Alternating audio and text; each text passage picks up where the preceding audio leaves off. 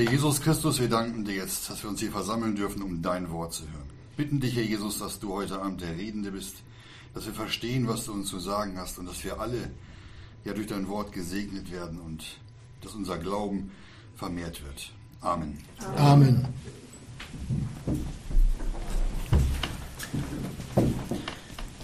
Wir beginnen heute Abend wiederum mit dem Thessalonicher Brief.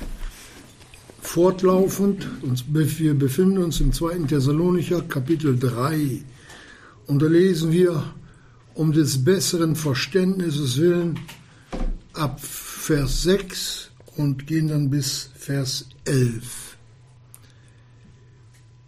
Wir gebieten euch aber, Brüder, im Namen unseres Herrn Jesus Christus, dass ihr euch zurückzieht von jedem Bruder, der unordentlich wandelt und nicht nach der Überlieferung, die er von uns empfangen hat.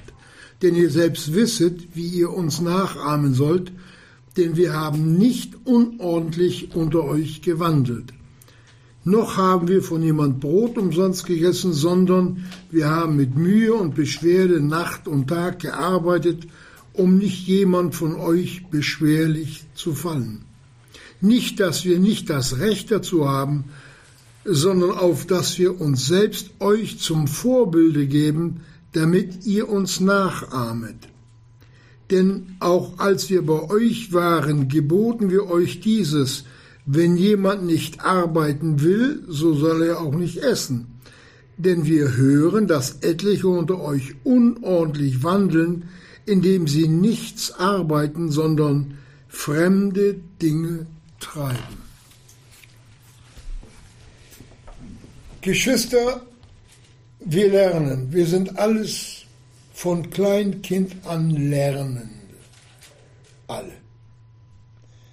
Wir fangen an mit Spielautos und arbeiten uns dann hoch bis zum Führerschein. Und die Mädels, sie haben ihre Puppen und Puppenstuben und arbeiten sich hoch zur Ehe und zur Hausfrau das, was sie spielend gelernt haben, wird dann im späteren Leben umgesetzt. Und dieses Lernen hört nie auf. Weder bei den Menschen, die ohne Gott leben, noch bei den Kindern Gottes. Nur wir, die Kinder Gottes, ja, uns hat Gott eine Fülle von Mitteilungen gegeben, die wir nie alle erfüllen können. So reich und reichhaltig, aber wir dürfen uns darum bemühen, weil alles das, was Gott uns gegeben hat zu tun, uns nur zum Guten dient. Nur zum Guten. Und das zum Guten ist noch zu wenig, zum Besten. Und genau das hat der Paulus verstanden. Der hat das richtig kapiert. Und dementsprechend hat er das auch den Gemeinden mitgeteilt, indem er sich selbst als gutes Vorbild hingestellt hat.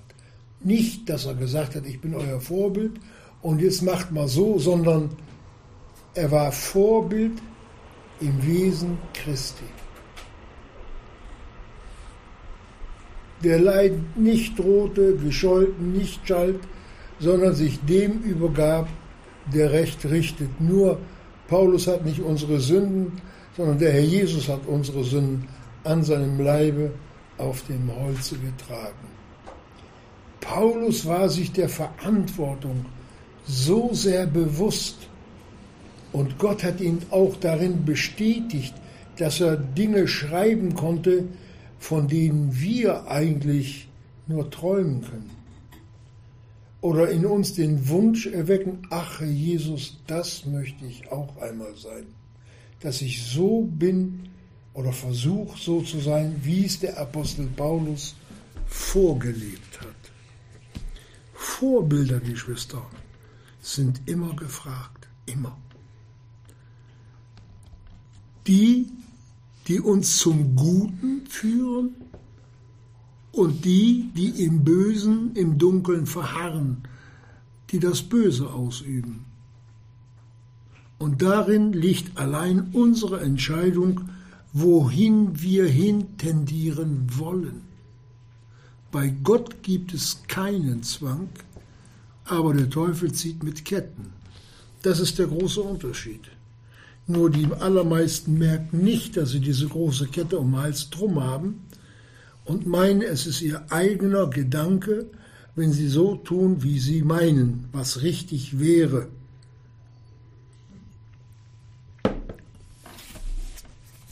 Wir gehen in den Text hinein. Die Thessalonicher, die, diese liebliche Gemeinde, die hatte das in sich, was der Johannes im ersten Johannes Kapitel 1, Vers 7 so für die Allgemeinheit geschrieben hat. Wenn wir aber in dem Lichte wandeln, das geht nicht um die Sonne, sondern im Lichte des Wortes, durch den Heiligen Geist bestätigt. Wie er in dem Lichte ist, Gott, so haben wir Gemeinschaft miteinander. Die Lichtgemeinschaft mit Gott zeigt uns auf, wie Gott ist, was der Herr Jesus für uns getan hat und wie er uns sieht. Und dann sehen wir uns auch. Und dann erkennen wir uns auch. Und die Erkenntnis, so wie Gott mich beurteilt, führt immer dahin, dass ich erkenne, dass ich falsch liege. Und bin darüber dankbar, und froh, dass Gott mir diese Mitteilung schenkt. Und in dieser Mitteilung liegt auch gleich etwas, was von höchster Bedeutung von ist. Und da heißt es, und das Blut Jesu Christi, seines Sohnes, reinigt uns von aller Sünde. Sünde ist Unordnung in den Augen Gottes. Immer. Weil wir uns nicht an dem Plan, den Gott uns vorgelegt hat, für unser Leben halten. Stellt euch mal vor, ich will ein Haus bauen, gebt den Bauplan dem Architekten, der gibt dem, dem, dem, dem, dem, dem Bauleiter da. Ich will ein Einfamilienhaus haben, mit 200 Quadratmeter Wohnfläche. Und dann komme ich hin, mein Haus, ich kriege den Anruf, Sie können herkommen, Ihr Haus ist fertig zur Abnahme und äh, schauen Sie sich mal an. Na, dann fahre ich doch ganz neugierig hin und staune über mein Haus, oder ich will staunen, nur ich staune, wenn ich dann das Haus sehe dass das Dach an der Seite schräg am Haus lehnt, der Eingang zwei Meter über dem Boden, die Fenster sind oben unterm Dach und den Keller haben sie ganz verlassen. Und das soll mein Haus sein? Das soll mein Haus sein? Was haben Sie denn da gebaut? Ich habe Ihnen doch einen Plan gegeben. Ja, wir haben doch diesen Plan. Äh, haben wir doch danach gebaut. Nee, nee. Und so machen wir das mit der Gemeinde Jesu. Oder können es machen. Weil Gott für uns, für dich und für mich, für jeden, der ein lebendiger Stein ist im Hause Gottes, im Tempel Gottes, einen Platz bestimmt hat, an dem wir uns manchmal nein, immer, immer verhalten sollen. Habt ihr schon mal ein Haus gesehen, wo die Ziegel alleine weglaufen? Ich noch nicht. Aber die lebendigen Steine, die sind oft nicht an dem Platz, wo der Herr Jesus sie haben will. Und diese Gefahr bestand nun bei den Thessalonicher, wir kommen da noch hin, dass die Steine wieder fest eingefügt werden sollten, da wo sie sein sollten, und nicht ein schiefes Gebäude es entsteht. Weil das ist Satans Werk, die Gemeinde Jesu zu zerstören. Das ist, das ist sein Muss, der kann nicht anders. Aber wir müssen da nicht mitmachen, sondern können uns an dem Bauplan für unser Leben, den der Herr Jesus uns gegeben hat, in der Gemeinde halten. Er wird jeden Stein, jedes Kind Gottes, das sich ihm hingibt, passend machen. Bei dem einen Stein muss eine Ecke weg, bei dem anderen, der wird halbiert, bei dem wird dies gemacht. Er wird den Stein so einfügen, dass er nur zur Zierde in seinem Haus ist. Und damit will Gott uns die Gemeinde auch bearbeiten. Und das hat der Apostel Paulus mit den Thessalonichern gemacht. Er hat das Wort verkündigt und die standen als Gemeinde von der Lehre her recht klar oder klar. Wunderbar. Wie viel Lob. Aber da waren auch wieder Steine, die nicht an ihrem Platz geblieben sind, die nicht nach der Ordnung, so wie Gott sie sehen wollte, sich bewegt haben. Deswegen sagt der Apostel auch in Kolosser 2, Vers 5, wenn ich aber eure Ordnung sehe. Gott ist ein Gott der Ordnung und der sich selbst in allem an sein geschriebenes Wort hält, unverrückbar. Nur ist Gott nicht absolutistisch, sondern barmherzig und voller Liebe, der nicht den geknickten Docht abbricht und ne, den geknickten Halm und den glimmenden Docht nicht auslöscht. Gott ist ein Gott des Lebens und nicht ein Gott des Todes. Und alles, was mit Unordnung verbunden ist, was sich gegen das Wort Jesu stellt, ist todesverbunden. Sünde ist Unordnung und der Sündelohn ist der Tod. Es gibt auch frühzeitigen Tod. Einfach, weil es zu viel ist.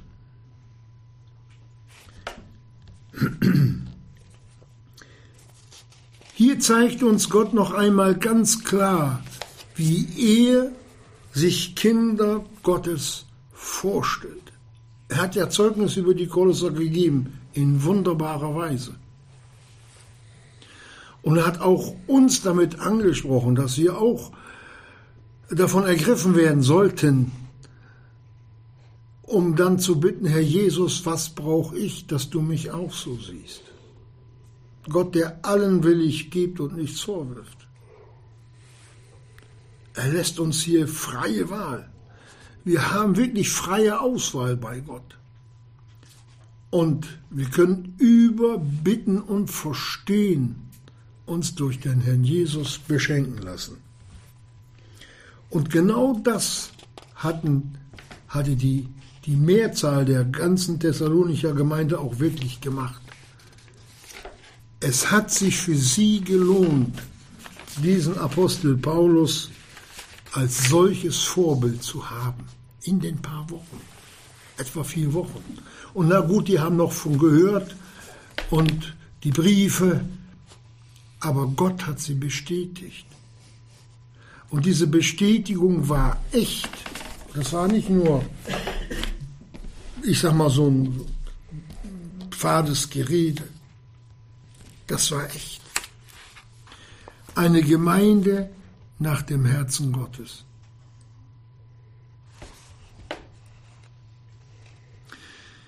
Wir wissen ja, dass zur Zeit des Apostel Paulus die Römer den ganzen Mittelmeerkreis beherrscht haben. Dass sie letztendlich dafür sorgen mussten, dass das Evangelium durch ganz Europa und im Mittelmeerraum verbreitet werden konnte, weil sie ihre Soldaten über Straßen schickten, die dann auch die Brüder und auch die Schwestern benutzt haben, um das Evangelium weiterzutragen. Die, haben, die Römer haben Tausende von Kilometern, haben die da Straßen gebaut, Tausende. Und da gibt es zum Teil noch heute welche, wenn man das dann sieht, was eine Packlage die da drunter hatten, in sumpfigen Gebieten bis zu vier Meter habe ich gesehen, äh, da kann man nur staunen.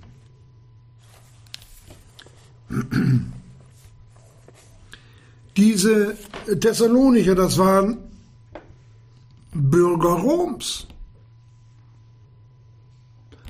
Das war Rom, Thessalonich. Das gehörte zu Rom. Wenn es auch mit Gewalt eingenommen war, aber es gehörte zu Rom. Aber die Thessalonicher waren nicht Rom. Die waren zuerst Himmelsbürger. Die wussten, unser Bürgerrecht ist oben im Himmel. Das war ihr Leben. Himmelwärts, obwohl ihr Leib noch auf der Erde war, lebte. Aber die innere Haltung, wir gehören nach oben. Das, da waren die sich richtig bewusst. Und auch wenn der Kaiser gesagt hat, dass in ihm nur das Heil allein ist, nicht so wie Adolf Hitler. Es, die römischen Kaiser, das waren, die haben sich auch als Götter ausgegeben. Da haben die auch nicht mitgemacht die haben sich wirklich abgetrennt. Abgetrennt von diesem, von dem Geist dieser Welt, von dem Geist Roms und haben dem Herrn Jesus versucht, unter Verfolgung, Probleme, Schwierigkeiten, Hunger, ausgepeitscht, geschlagen und zum Teil auch bis hin zum getötet werden, alles in Kauf genommen. Ernsthafte Kinder Gottes. Wirklich ernsthafte. Weil sie wussten, und da fehlt vielen der Blick, dass der Tod für uns nur eine Tür ist zum ewigen Leben, dass er uns nicht halten kann. Der Paulus, als er einmal gesagt hatte, ich hätte Lust abzuscheiden, das habe ich das erste Mal gelesen, da bin ich erschrocken. Da habe ich gedacht, na, der, der doch. Da, da stimmt doch irgendwas nicht so. Der will einfach nur sterben, ich nicht. Heute verstehe ich das. Der wusste, was auf ihn wartet. Der wusste das. Und das wussten die Thessalonicher auch. Und deswegen hat der Paulus auch immer wieder den Blick nach oben auf die auf die Ankunft des Herrn Jesus gerichtet. Er hat sie bestärkt, auf den Heiland zu warten.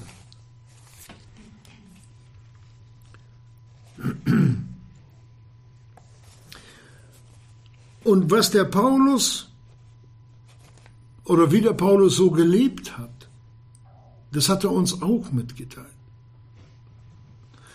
Er war unterrichtet bei einem tollen Pharisäer. Er war ja auch selber Pharisäer. Er hat gesagt, er betrachtet alles für Dreck. In der Bibel steht die Übersetzung Kot. Alles, was er gewusst, was er gehört hat, wegen der Vortrefflichkeit der Erkenntnis Jesu. Alles Dreck. Was er vorher hatte. Dreck. Müll. Und er gibt noch mehr aus seinem Leben bekannt. In Philippa 3,14, das hat er den Philippern auch mitgeteilt. Vergessen, was da hinten. Was habe ich denn gehabt als, als, als anerkannter Pharisäer? Todbringend und verloren. Sagt er, vergessen, was da hinten und mich ausstrecken nach dem, was vorn ist, jage ich dem Ziel, das Ziel anschauend hin zum Kampfpreis der Berufung Gottes nach oben in Christo Jesu. Paulus war mit dem, was er schon gehört hatte, nicht zufrieden. Die Erkenntnis Christi war ihm noch nicht groß genug, aber der Mann hat doch schon so viel gewusst. Wie viel wissen wir? Jagen wir auch nach dieser Erkenntnis, wer dieser Jesus wirklich ist?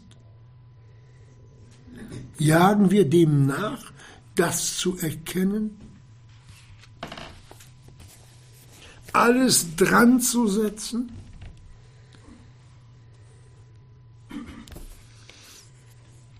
Trachtet zuerst nach dem Reiche Gottes und nach seiner Gerechtigkeit und alles andere wird euch hinzugefügt werden. Geschwister, es gibt Dinge, wo man menschlich manchmal sagt, naja, der ist verrückt geworden. Wie kann der sowas auf sich nehmen? Wo er von Gott hingeschickt wird und dann noch Prügel bezieht, dem Tode ins Auge sehen muss, noch verachtet und geschlagen wird.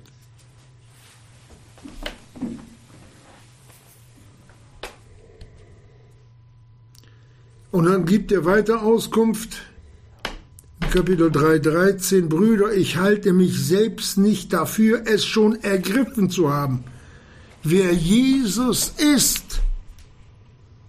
Aber eines tue ich, eines tue ich, er jagt nach der Erkenntnis, wer dieser Heiland und Retter Jesus wirklich ist. Er hat keine Religion gesucht. Er hat den Auferstandenen gesucht zu erkennen. Das ist der Unterschied. Als damals am Grabe nach der Auferstehung, als das Grab leer war, was haben die da gefunden? Die Grabtücher. Hat man schon wieder eine neue Religion draus gemacht, nicht? angeblich das Grabtuch in Italien wird von Genua oder wo das herkommt. Ne? Turin. Hm? Turin. Von Turin, ja, siehst du. Das Grabtuch von Turin haben sie eine Religion drum gemacht. Ja. Und man hat doch tatsächlich von den zwölf Aposteln hat man dann 17 dann in Spanien begraben. ne? Alles heilige Männer.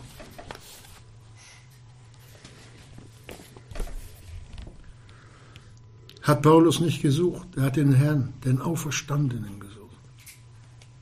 Und das ist das Wunderbare, dass wir uns nicht an irgendwelche Religion halten müssen und damit in die Unordnungen des Teufels reinrutschen, ohne es zu wissen.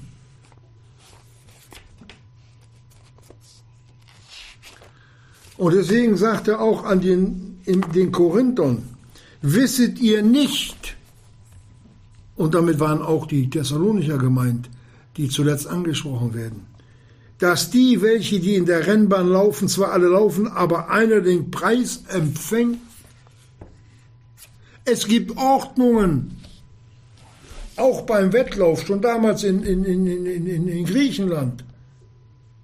Ja, wenn einer da die Strecke verlassen hat und ist querfeld eingelaufen, äh, was haben sie mit dem gemacht? Der ist disqualifiziert worden. Und wenn man heute beim Fußball nicht den Ball in die Hand nimmt, es ist Fußball. Vorm Tor gibt es einen Elfmeter. Dann hat man sich oftmals um den Sieg selbst gebracht, wenn ich nicht nach den Regeln des Wortes Gottes versuche zu leben. Wir fallen alle, Geschwister, alle. Und da gab es auch genug in Thessalonich. Aber das Geheimnis soll aufstehen. Wir haben Buße. Wir haben Vergebung. Wenn wir unsere Sünden bekennen, so ist er treu und gerecht, dass er uns die Sünden vergibt und uns reinigt von aller Ungerechtigkeit. Es gibt kein Zurück für Kinder Gottes vom ewigen Leben. Dafür hat Gott selbst gesorgt. Und für den Wandel, da müssen wir sorgen. Unser Leben in Ordnung halten durch das Wort Gottes. Das hat nichts damit zu tun, wenn ich mal das Geschirr stehen lasse oder wenn man nicht ausgefegt ist, das ist eine ganz andere Ordnung. Hier geht es um die göttlichen Richtlinien. Daran müssen wir uns halten. Die Rennbahn Gottes, Geschwister. Paulus hat es ja nun gesagt, weil die, die Korinther kannten ja diese Rennen. Oder die Rennbahn des Herrn Jesus.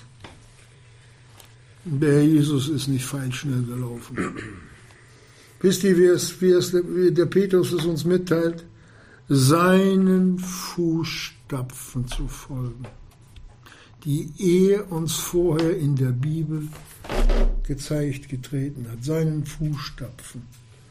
Und wenn wir seinen Fußstapfen folgen, dann überholen wir ihn nicht, wir sind schlauer als der Herr Jesus und wir bleiben auch nicht zurück. Dann laufen wir in der Ordnung, wie er vor uns hergeht, wo er uns das Licht gibt. Und dieses Licht hatten die Thessalonicher alle, aber nicht alle sind seinen Fußstapfen gefolgt. Das ist das Problem.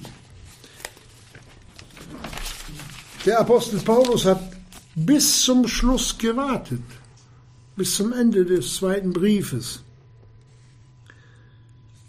um auch denen, die Verhaltensmaßregeln für den Wandel in der Nachfolge mitzuteilen, ihnen die Möglichkeit zu geben, zur Besinnung zu kommen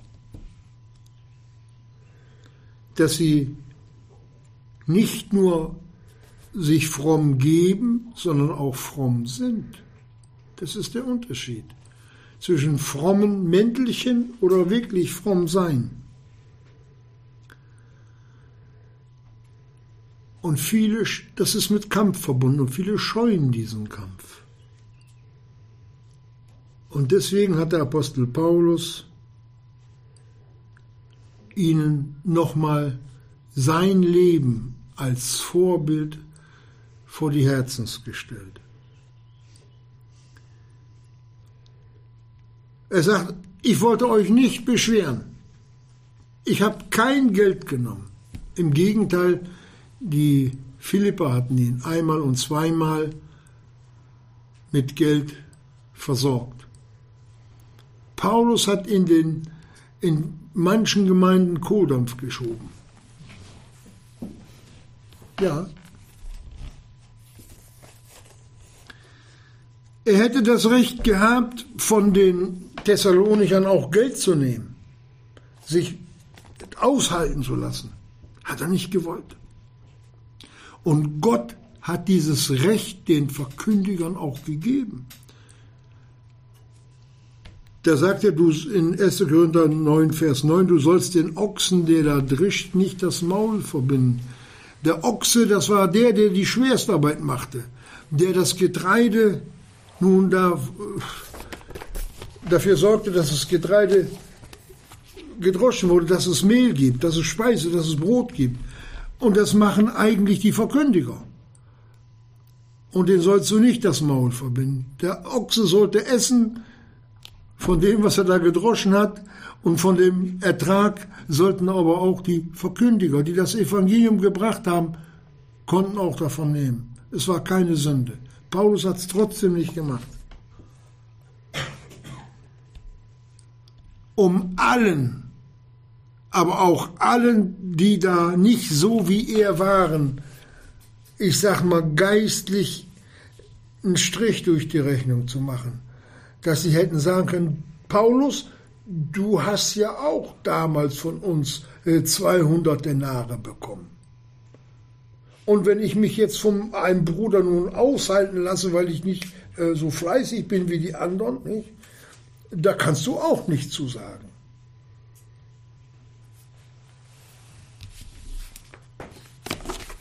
Paulus ging über das Maß, was Gott ihm gegeben hat, noch drüber hinweg. Paulus war in diesen Dingen nicht nur ein Überwinder, sondern mehr als ein Überwinder. Der hat das gegen sich selbst verwandt, sein Recht, hat es beiseite gestoßen und hat lieber Kohldampf geschoben und Not gehabt. Der hat Hunger und Durst gelitten, der Paulus. Also, du sollst den Ochsen, der da drischt, nicht das Maul verbinden. Es geht nicht darum, dass Gott jetzt besorgt für die Ochsen wäre, sondern für seine Knechte.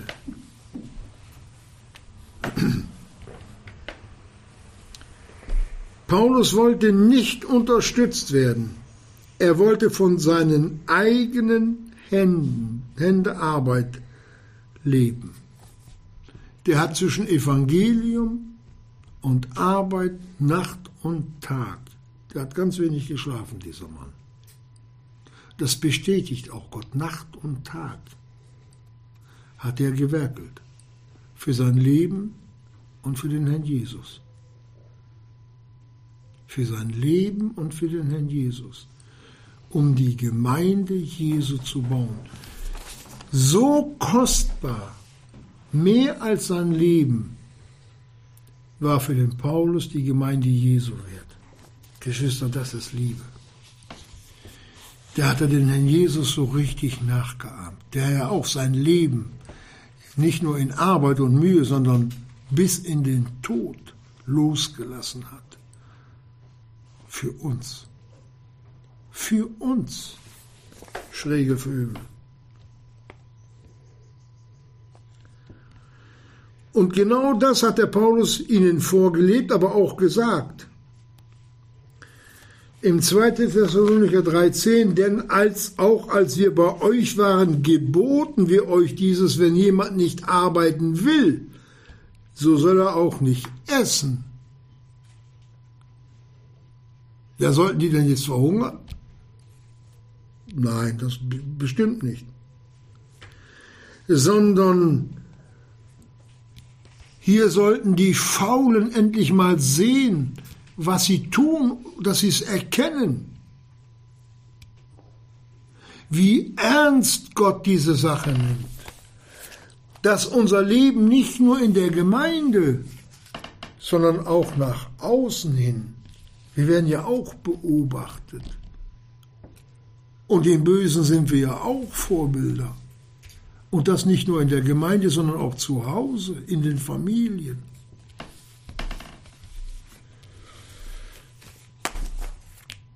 Vor vielen, vielen Jahren war ich, ich weiß nicht, wer dabei war, einer von meinen Söhnen, da nimmt man jemand die Vorfahrt.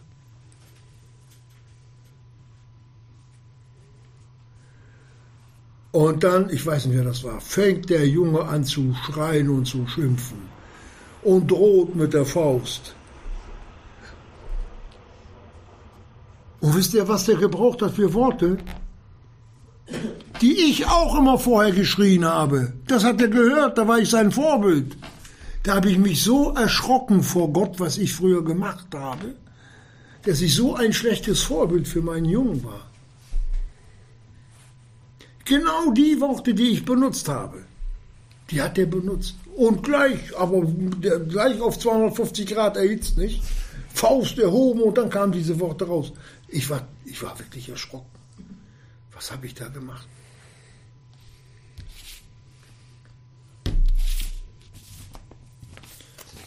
So vergiftet man unbewusst die Schwachen die werden vergiftet, ohne dass sie es merken. Deswegen geht hier der Apostel Paulus so hart davor und sagt, wer nicht arbeiten will. Es geht ja nicht nur um, um, dass sie nicht arbeiten wollen. Von irgendetwas müssen sie erleben. Wie schnell ist die Versuchung da, beim Nachbar dann eben mal einen Huhn zu klauen? Verstehen wir das? Weil man sich in Gefahr begibt, vom, vom, vom schmalen Weg abzurutschen, vom Worte Gottes weg. Und eine Sünde zieht doch die andere nach. Dann wird es immer mehr.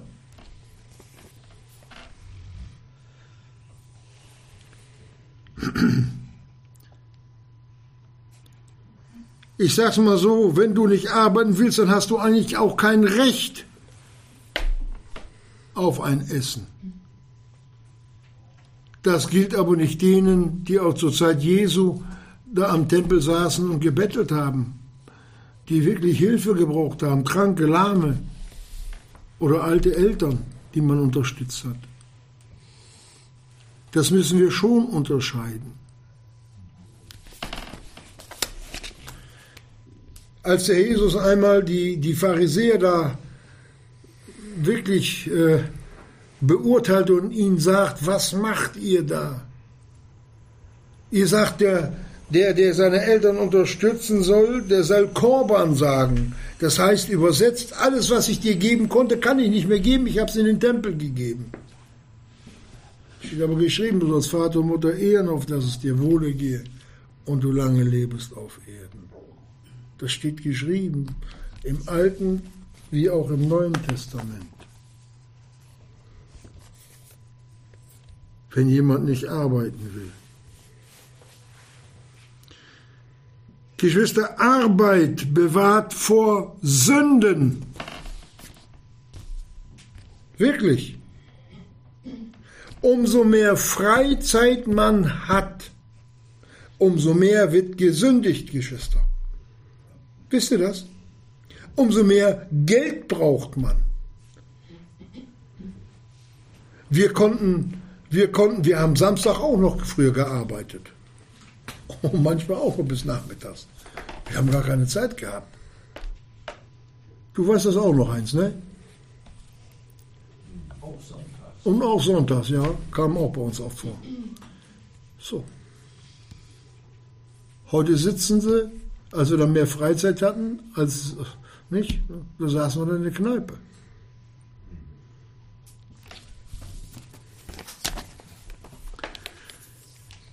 Arbeit schützt auch vor Sünde. Gott hat uns Arbeit verordnet. Dem Adam hat er gesagt, er sollte, ich sag mal, auf den Garten Acht geben. Garten Eden. Aber er hat dann nach dem Sündenfall im Schweiße deines Angesichtes sollst du dein Brot essen. Wir sollen arbeiten. Und da kann ich mich nicht jetzt raus ausreden, ich bin jetzt ein Kind Gottes, ich brauche das nicht mehr. Ich habe jetzt einen Heiligenschein, nicht? Brauche ich nicht mehr. Nein, nein. Umso mehr sollen wir auf diese Ordnung Gottes eingehen, Geschwister. Das will der Herr Jesus.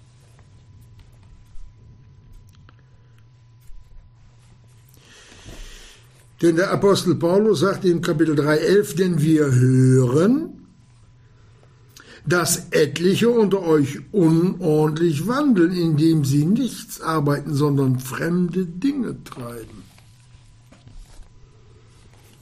Ja, fremde Dinge, was ist das? Diese fremde Dinge, Geschwister, ist eine finstere oder hat eine finstere Bedeutung, mehr als wir hier gleich lesen. Wenn wir den Herrn Jesus betrachten, der von keiner Sünde, die er getan haben könnte, wusste, das war ihm fremd, kommen wir ganz schnell zu dem Schluss, dass fremde Dinge treiben mit Sünden verbunden sind.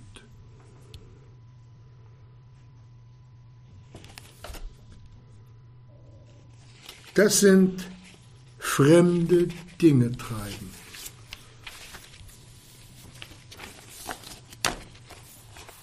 Jetzt stellt euch mal vor, ein Mann fängt an, fällt wieder das Oberhaupt der der Familie fängt an, fremde Dinge zu treiben.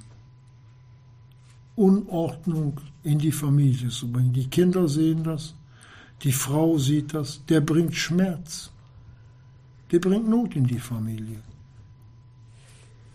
Bis hin zum Hunger. Familien zerstörend als schlechtes Vorbild. Keine Rücksicht aber betet fromm. Meint nicht, dass so einer noch große Gebetserhörung hat.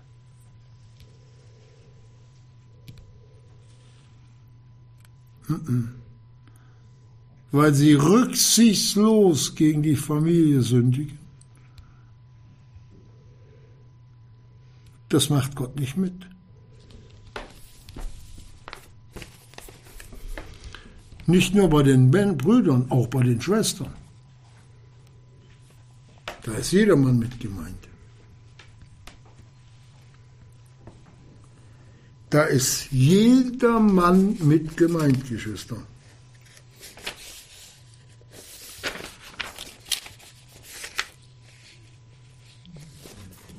Weil durch diese Unordnung werden Brüder und auch Schwestern schamlos ausgenutzt, weil ich keine Lust zum Arbeiten habe.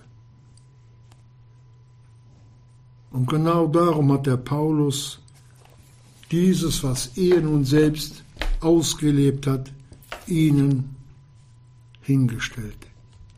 Er kennt doch, was richtig ist. Aber diese Faulheit gab es nicht nur, oder gibt es nicht nur im Neuen Testament, sondern auch im Alten Testament, wo der weise Salomo, der weiseste Mensch, der ein Bild auf Christus ist im Tausendjahrreich, in Sprüche 6, Vers 6 sagt, Geh zur Ameise, du Fauler, sieh ihre Wege und werde weise. Wer wirklich wissen will, was das bedeutet, er soll wirklich so ein Ameisennest aufsuchen. Und dann die Arbeiter bei den Ameisen sehen, die zum Teil das 40-fache ihres eigenen Körpergewichts schleppen. In Reih und Glied einer für den anderen sorgt. Da sind Hüter, die da kämpfen, wenn nun Feinde ankommen, und dann arbeiten die alle hin zu ihrer Königin. Alle. Das ist, und die haben, die können gar nicht reden, so viel ich weiß. Die haben keine Bibel. Die sind nicht bekehrt. Die sind schlauer als viele Menschen. Auch als Kinder Gottes. Jedenfalls in der Weise, dass sie für sich selber einer für alle und alle für einen sorgen.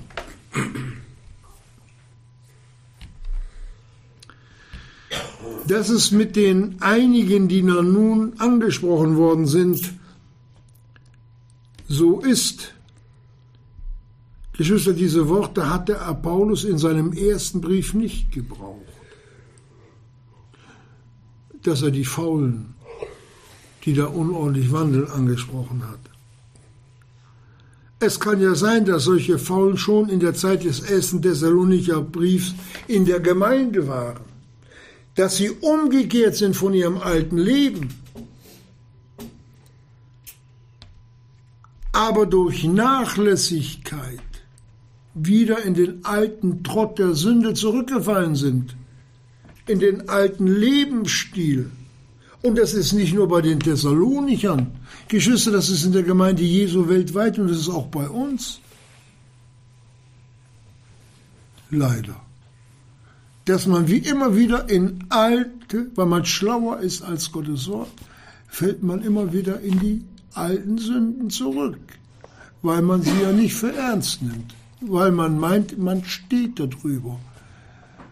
Sonst hätte der Jesus dafür nicht sterben müssen, wenn die so einfach wegzubringen wären. Und die dann schlauer sind als die Bibel, noch besser wissen, die fallen immer wieder in neue Löcher rein. Das sind dann die Klugen, die bei sich selbst klug sind.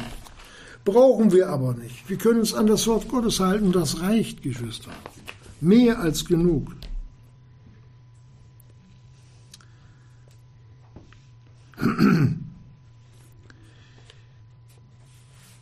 Wenn wir eine Rechenarbeit machen, dann machen wir ganz unten, wenn wir alles Zahlen untereinander geschrieben haben, einen Strich.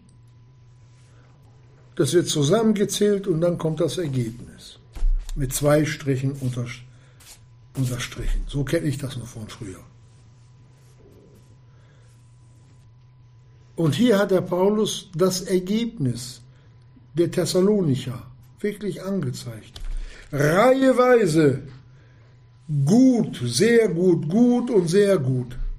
Von, von der überströmenden Liebe geschrieben. Aber dann kommen die Faulen.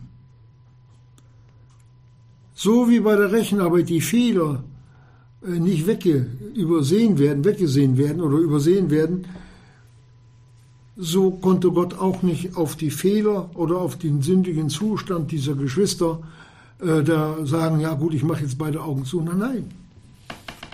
Gott zeigt ihn. Gott zeigt es. Dass ihre Rechnung nicht aufgegangen ist.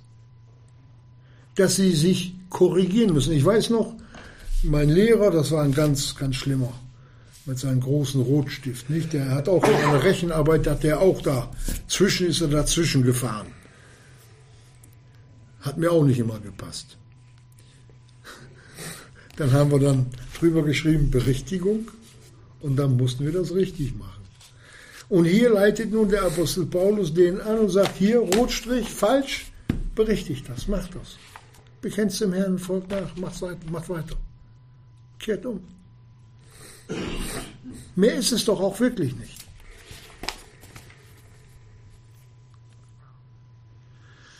Später lesen wir dann einmal im Korintherbrief 1. Korinther 11, 18, denn fürs Erste, wenn ihr als Versammlung zusammenkommt, höre ich, das seien Spaltungen unter euch. Die entstehen dann daraus. Und zum Teil glaube ich es. Denn es müssen durch, äh, es müssen auch Parteiungen unter euch sein, auf dass die Bewährten unter euch offenbar werden. Ist das nicht eine Schande? Ist das nicht eine Schande vor Gott, dass Parteiungen da sind? Dass der eine Hü sagt und der andere sagt, Gott, ich mach so, ich mach so. Und das lesen wir im, in, gerade dann bevor die Mahlfeier im 1. Korinther 11, was die Parteiungen bewirkt haben, wohin das geführt hat, bis hin zum Verderben. Deshalb sind viele unter euch schwach und krank das, und ein Gutteil sind entschlafen.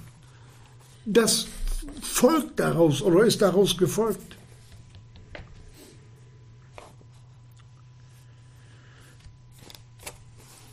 Gott in seiner Güte, Geschwister, ist bereit, alles zu vergeben. Im Hinblick auf die Ewigkeit haben wir sowieso die völlige Vergebung, auch weil wir noch am Richterstuhl des Christus vorbei müssen. Aber sollten wir da in der Sünde verharren? Oder die, die Thessalonicher? Gott wollte das nicht. Paulus sagt mal im Römerbrief, das sei ferne. Oh, das sei ferne. Bloß mit den Gedanken weg.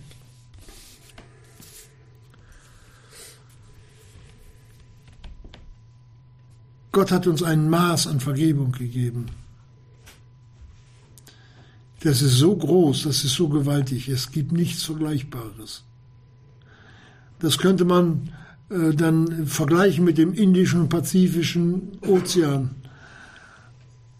und auch mit unserem Atlantik samt Nordsee und Ostsee an Fülle, was Gott uns an Vergebung gegeben hat.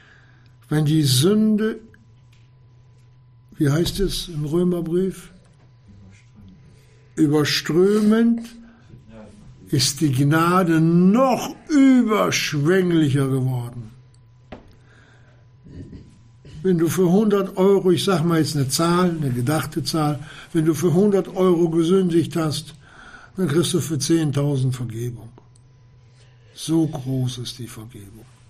Und die sollten damals die Thessalonicher so richtig in Anspruch nehmen. Sie hatten ja genug Vorbilder gehabt. Die haben ja gewusst, wie es da in der Gemeinde gelaufen ist, dass Gott wirklich vergibt. Und das haben alle gehört und das haben auch wir auch wir haben das gehört. Gott will uns auch Mut zusprechen, dass wir uns nicht in diesen Unordnungen aufhalten lassen, denn? Es steht doch geschrieben, bittet. Herr Jesus, hol mich hier auch raus. Und wenn er dich noch eine gewisse Zeit drinnen lässt in diesen Unordnungen, dich nicht gleich rausholt, dann musst du wissen, dass er dir was zeigen will, hat er mir auch gemacht. Du bist gar nicht allein mächtig, dich deiner Sünde und deinen ganzen Unordnungen zu, zu entledigen. Du brauchst mich. So sieht das aus, Geschwister.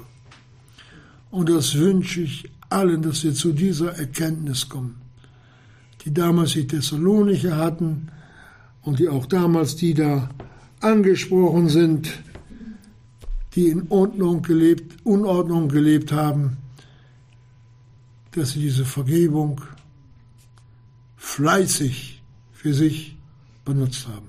Amen.